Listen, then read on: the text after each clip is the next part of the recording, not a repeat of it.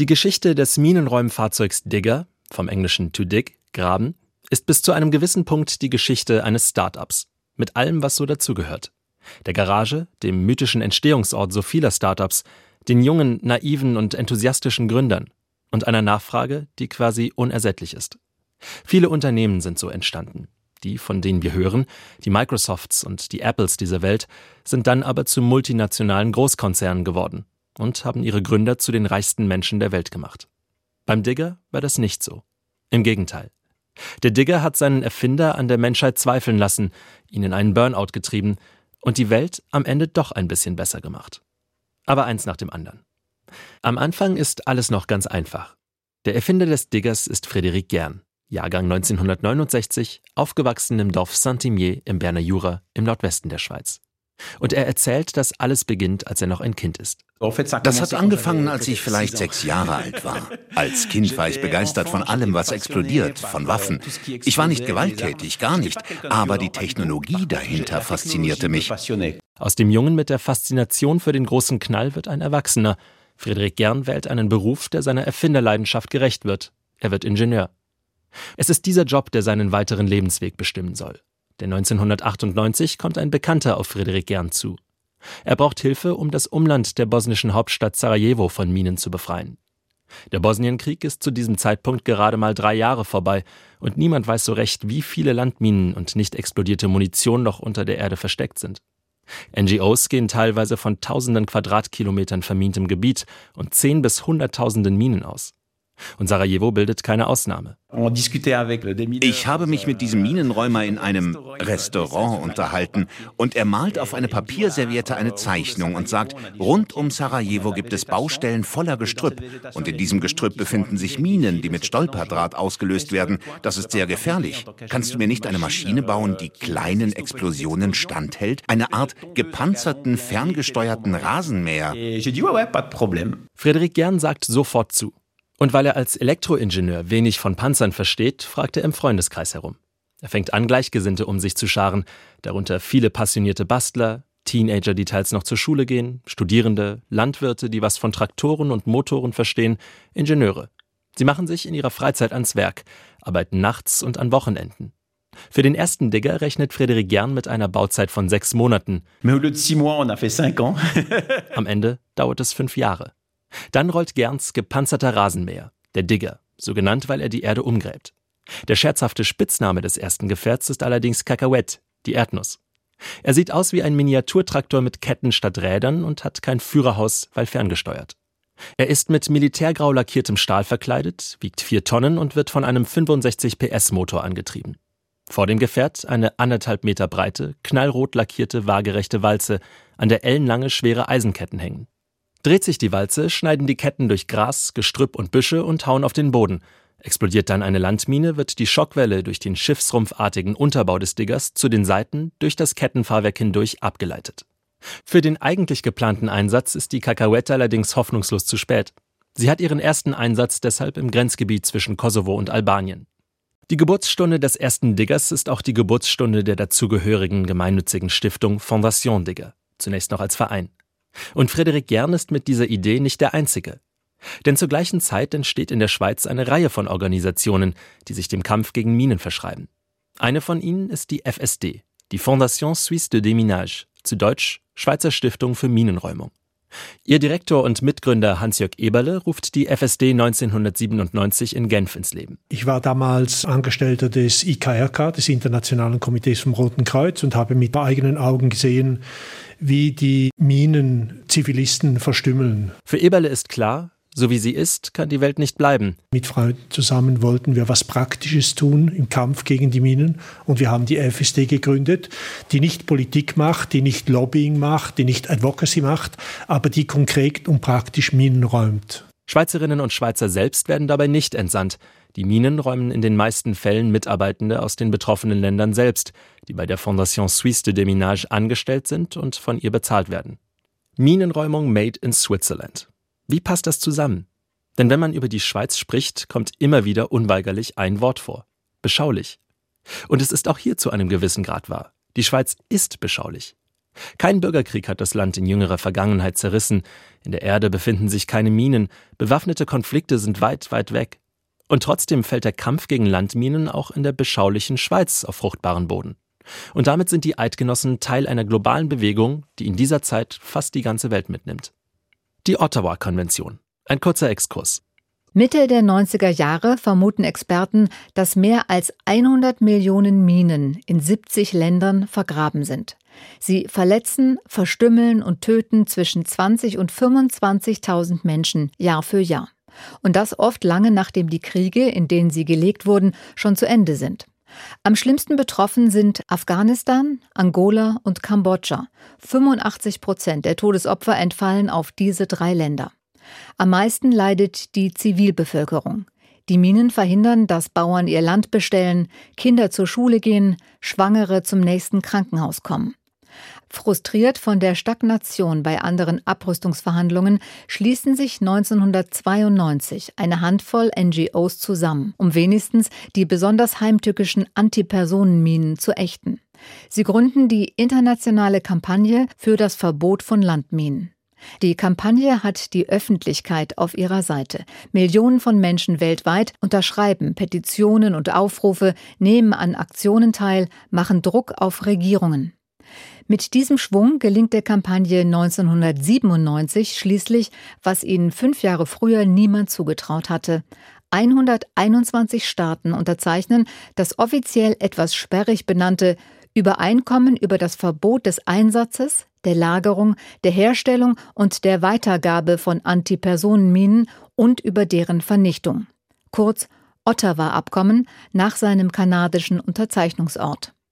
Die größten Militärmächte der Welt, die USA, Russland und China, sind damals wie heute allerdings nicht dabei. Trotzdem gilt das Ottawa-Abkommen bis heute als einer der effektivsten Abrüstungsverträge. Noch im Jahr der Unterzeichnung bekommt die internationale Kampagne für das Verbot von Landminen den Friedensnobelpreis. Die Zahl der jährlich verletzten und getöteten Minenopfer fällt bis 2013 auf unter 4000. Dutzende Millionen Minen werden zerstört, tausende Quadratkilometer entmint. Seit diesem Tiefstand allerdings steigt die Zahl wieder an. Und damit zurück in die Schweiz. Frédéric Gern und seine Mitstreiter von der Fondation Digger legen nach. Die zweite Maschine geht in den Sudan. Das Minenfeld befand sich an der Grenze zwischen dem Sudan und Äthiopien und es verhinderte, dass die Menschen, die aus dem Sudan geflohen waren, nach dem Krieg wieder zurück in ihre Heimat konnten. Und weil wir bei der Entminung dieser Region helfen konnten, haben wir tausenden Flüchtlingen ermöglicht, wieder nach Hause zu kommen. In der mittlerweile vierten Generation sind die Digger bulliger geworden. Der D250 wiegt 12 Tonnen und auch der Motor ist gewachsen. Aus den 65 PS der Erdnuss sind mittlerweile 250 PS geworden. Die zwei Meter breite rote Walze an der Front ist nun statt mit Ketten mit Dutzenden Hämmern besetzt. Sie trommeln auf die Erde ein, um jegliche Mine zu sprengen. Explosionen von bis zu 8 Kilo TNT-Äquivalent übersteht der D250 ohne Schaden zu nehmen. Um das einzuordnen, freiverkäufliches Feuerwerk hat weniger als ein Gramm TNT-Äquivalent, Antipersonenminen in der Regel unter ein Kilo, Antipanzerminen können aber auch mal mehr als 10 Kilo TNT beinhalten. Allerdings sind das eher grobe Richtwerte. Wie sich eine Handvoll Schweizer Ingenieure, Hobbybastler und Landwirte das Fachwissen für die Räumung militärischer Minen drauf geschafft hat? Learning by doing. Euh, Learning by doing. Das ist das Zauberwort, nach dem es bei uns läuft. Die Erfahrungen im Kosovo haben uns unglaublich leiden lassen, weil wir so viele Pannen hatten. Wir mussten es reparieren und haben gelernt. Die drei Jahre im Sudan waren entsetzlich. Die Maschine hatte quasi täglich eine Panne. Aber all dieses Leid hat uns beigebracht, was wir tun müssen, was wir nicht tun dürfen, was funktioniert und was nicht. Dieses Trial-and-Error-Verfahren spielt sich aber nicht nur auf den Minenfeldern dieser Welt ab.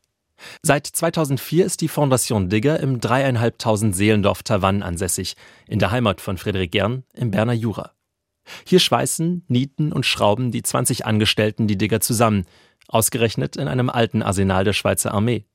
Ein Glücksgriff. Denn das Dorf hat die Tüftler ins Herz geschlossen. In einer Volksabstimmung entscheiden die Anwohnerinnen und Anwohner, das alte Arsenal zu kaufen und der Stiftung für einen symbolischen Spottpreis zu vermieten. Die Region, sagt Frédéric Gern, sei Teil der Identität der Fondation Digger. Notre fondation sans cette région n'existe pas. Ohne die Region gäbe es die Stiftung nicht. Was ist das für ein Dorf? Wie ticken diese Menschen, die Frédéric Gern und sein Team mit offenen Armen empfangen haben, auch wenn die Arbeit an den Diggern selten im Einklang mit dem Lärmschutz steht und auch nicht die großen Steuermillionen in die Kommunalkasse spült? Fabien Worp ist Bürgermeister von Tavannes. Und der fitte N30er beschreibt die Menschen in seiner Heimat so. Unsere Region ist ziemlich ungewöhnlich. Wir haben hier große Industriebetriebe und die Leute, die die gegründet haben, die leben immer noch hier, die hängen an der Region, auch wenn sie viel Zeit in Tokio oder New York verbringen. Und trotzdem können Sie diese Leute auf einem Dorffest treffen, wo sie ein Bierchen an der Bar trinken. Man bleibt hier sehr bodenständig. Der Solidarität der Dorfgemeinschaft ist es wohl auch zu verdanken, dass es die Fondation Digger heute überhaupt noch gibt. Denn nach den anfänglichen Erfolgen stoßen Friedrich Gern und sein Team Mitte der 2010er Jahre an ihre Grenzen. Es beginnen harte Zeiten. Es fehlt an Aufträgen, es fehlt an Geld. Gern kann seine Mitarbeitenden nicht mehr bezahlen. Trotzdem bleiben sie ihm und der Stiftung treu. Er erzählt von einer besonders niederschmetternden Geschichte. Ich erinnere mich an den Tag, an dem ich komplett entmutigt war. Wir hatten die Chance, ein Projekt in einem afrikanischen Land aufzuziehen. Also haben wir den Botschafter eingeladen, der für die Entscheidung verantwortlich war. Und plötzlich sagt dieser Botschafter, Monsieur Gern, es ist ganz furchtbar. Ich habe da diese Villa in Luxemburg und da müsste unbedingt mal jemand das Dach neu machen. Er hat mich also aufgefordert, ihn zu bestechen. Gern hält an seinen Idealen fest. Er lässt den korrupten Botschafter abblitzen. Seine Stiftung, seine Vision, seine Mitarbeitenden sind damit aber am Tiefpunkt angekommen. Und die Durststrecke für die Fondation Digger ist auch ein persönlicher Nullpunkt für Gern. Die Anstrengung macht ihn kaputt. Die Geschichte mit dem Botschafter gibt ihm schließlich den Rest. Die Diagnose? Burnout. Sechs Monate ist er krankgeschrieben. Là, je me suis vraiment posé beaucoup de questions. Je me suis dit, on se bat comme des fous. An diesem Punkt habe ich mir viele Fragen gestellt. Wir haben gekämpft wie die Irren. Ich habe einen Teil meiner Gesundheit geopfert. Wir hatten keine Gehälter, unsere Familien haben gelitten. Es sind Leute aus dem Dorf gekommen, um uns Essen ins Büro zu bringen. Ich war kurz davor, alles aufzugeben an diesem Tag. Es ist die härteste Zeit in Friedrich Gerns Leben. Und auch vom Staat kommt in dieser Periode nicht viel Unterstützung. 2015 finanziert er noch einen Digger, der nach Mosambik geschickt wird und hilft, das Land vollständig von Minen zu befreien. Dann ist plötzlich Schluss. Die Regierung scheint nicht mehr an der aktiven Minenräumung interessiert zu sein. Das gleiche berichtet auch Hans-Jörg Eberle von der Fondation Suisse de Déminage. Die FSD finanziert sich wie die Fondation Digger durch private Spenden. Dazu kommen Unternehmen, Kommunen, die EU und UN-Organisationen. Die Schweizer Regierung habe die FSD in den vergangenen 25 Jahren allerdings nicht oder nur sehr zögerlich unterstützt, beklagt Eberle. Ich weiß die Argumentation dafür nicht. Die offizielle Schweiz hat immer den Kampf gegen Landminen unterstützt, aber nicht die praktische Minenräumung. Klingt paradox. Wie kann man den Kampf gegen Landminen unterstützen, ohne Minen zu räumen?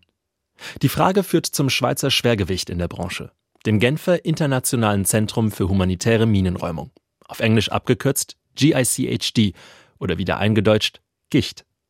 Das Gicht hat schon sowohl mit der Fondation Digger als auch mit der FSD zusammengearbeitet, allerdings ist die aktive Minensprengung nicht seine Sache. Einer der führenden Köpfe des Gicht ist Valon Kumnova, Leiter der Abteilung Minenräumung. Er beschreibt die Aufgabe seiner Organisation so.